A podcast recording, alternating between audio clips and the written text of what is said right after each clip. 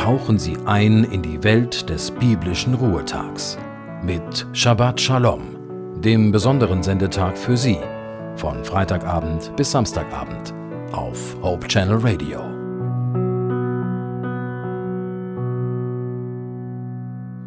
Sie hören Hope Channel Radio. Ich bin Naila Warning und zum Sabbatanfang habe ich Ihnen eine Andacht aus dem Buch Anhalten, Aufladen, Anpacken von Stefan Sieg mitgebracht. Nun haben Sie uns auch noch die Schule geschlossen. Empört steht die Bürgervertreterin eines heruntergekommenen Stadtviertels von Philadelphia vor den verketteten Toren des Schulhauses. Dem Fernsehreporter gegenüber beklagt sie die mangelnde Weitsicht der Stadtverwaltung. Mit dem Verlust einer weiteren Ausbildungsstätte schwindet doch jegliche Aussicht auf Aufschwung in der Gegend. Ohne Ausbildung keinen Fortschritt. Recht hat sie. Es gibt sicherlich Menschen, die sich darüber freuen, nicht mehr in die Schule zu müssen. Doch das ist ziemlich kurzsichtig. Denn wenn man gar nicht mehr in die Schule gehen kann, ist man arm dran. Lernen ist letztlich ein Grundprinzip des Lebens, und wo man nicht mehr lernt, herrscht Stillstand. Wie heißt es so schön, man lernt nie aus. Das lehrte uns schon der alte Salomo.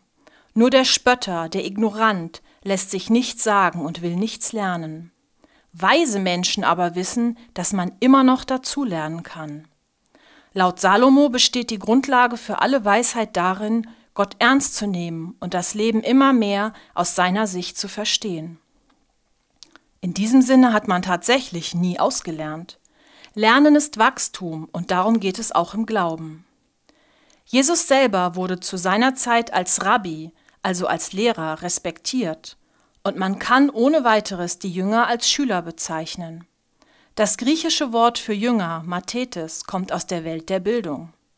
Somit sind Nachfolger Jesu Menschen in Ausbildung, sprich Azubis. Wer mit Jesus durchs Leben geht, tut dies auch, um von ihm zu lernen. Dabei geht es nicht einfach nur darum, mehr zu wissen.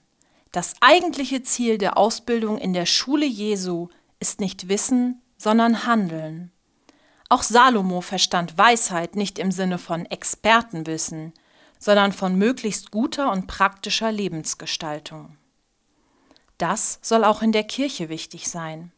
Gerade weil Ausbildung einer Grundhaltung des Glaubens entspricht und Fortschritt ermöglicht. Weil dadurch Menschen befähigt werden und sich weiterentwickeln, soll die Kirche ein Lernort sein für alle Generationen.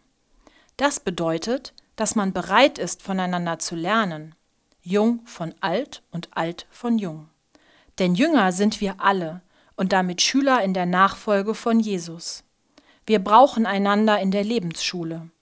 Der Fortschritt einer lebendigen Glaubensgemeinschaft lebt deshalb von der gegenseitigen Lernbereitschaft und von dem Bewusstsein, dass man nie ausgelernt hat. Wir lernen von der Erfahrung und Beständigkeit der Älteren, genauso wie von neuen Sichtweisen und der Dynamik der Jüngeren. Alt und Jung gibt Schwung, Jung und Alt gibt Halt. Shabbat Shalom.